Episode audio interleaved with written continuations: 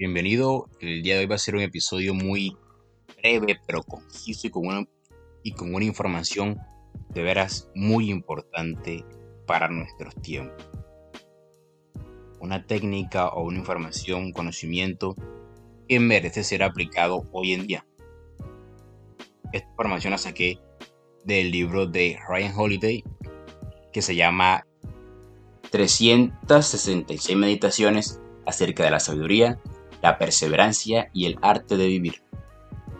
Este autor de Silicon Valley, él se especializa más que todo en el estoicismo, pero tiene variedad de libros, casi todos sus libros son bestsellers, lo cual es algo maravilloso, una brutalidad. Así que el conocimiento, así que esta información la saqué de su libro. Empecemos con esta frase de Epicteto, este filósofo estoico, que dice, siempre que se te entreguen noticias perturbadoras, ten en cuenta que ninguna noticia puede ser relevante para tu elección razonada. ¿Puede alguien darte la noticia de que tus suposiciones o deseos son erróneos? No, de ninguna manera. Pero pueden decirte que alguien ha muerto, incluso así. ¿Qué es esto para ti? Tal vez te, te haga pensar. Puede que lleguemos a la conclusión de que, que tener cierta apatía o cierto distanciamiento de lo que sucede en el mundo. Y este no es el significado de esta frase.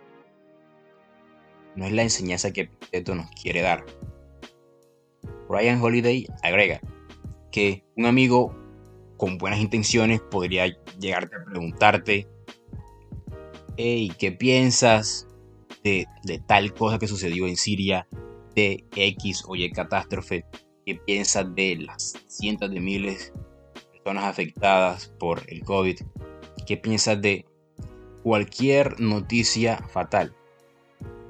Y tú, de igual manera, bien intencionada, muestras tu preocupación, ¿no? Y puedes decir, no, me siento mal, me siento mal, me siento mal por esas personas, me siento, siento mal por ello.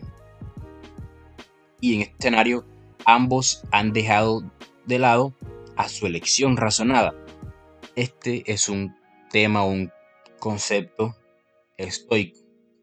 El mismo Epíteto nos dice que siempre que hacemos una elección fuera de nuestra, de nuestra elección razonada, estamos alterando nuestra capacidad para capacidad para elegir, nuestra capacidad para actuar.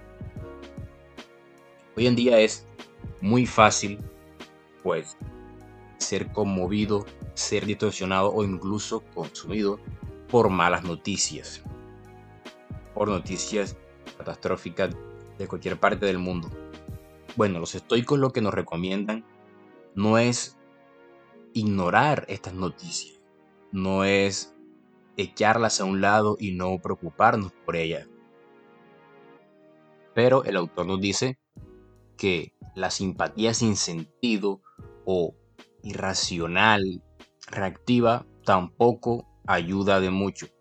Es más, hasta nos puede costar nuestra propia serenidad y nuestro propio bienestar emocional al preocuparnos y sentirnos mal por estas noticias que llegan, que llegan a nuestros oídos dice que si hay algo que podamos hacer por esas personas, entonces sí, debemos concientizarnos, preocuparnos y actuar. Si eso es lo que nos dice nuestra lección razonada, si eso es lo que pensamos racionalmente y activamente. Cuidado. Y activamente. Cuidado, no es actuar reactivamente e impulsivamente y nos cuentan la noticia y pasamos todo el día mal o pensando esto y contándoselo a otras personas. No. Si nuestra lección razonada nos dice que podemos hacer algo, pues vamos. Si no, ¿qué deberíamos de hacer? Volver a nuestra realidad, a nuestro propio deber. Aquí dice el autor, volver a nuestro propio deber individual, a ti mismo, a tu familia, a tu nación, a tu país. Esta no es una invitación a alejarnos y a dejar la empatía.